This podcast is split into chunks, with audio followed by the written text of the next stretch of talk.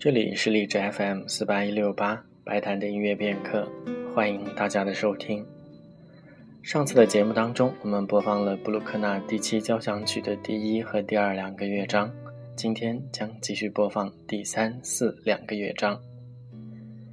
布鲁克纳的交响乐常常是指挥家晚年的挚爱，尤其是一些德奥系的指挥家，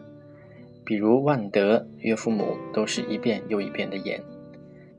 切里比达克更是以布鲁克纳而出名，相应的年轻指挥家则演出以及录制的比较少，即使有录制，一般也是比较集中在第四交响曲上。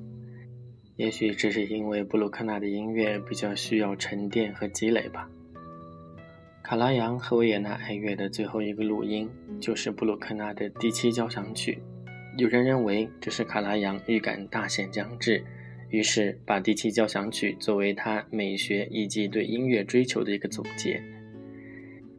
也许正是因为布鲁克纳音乐当中的纯粹深邃，所以让人如此的着迷。下面就请大家一起来听布鲁克纳第七交响曲的第三、第四两个乐章。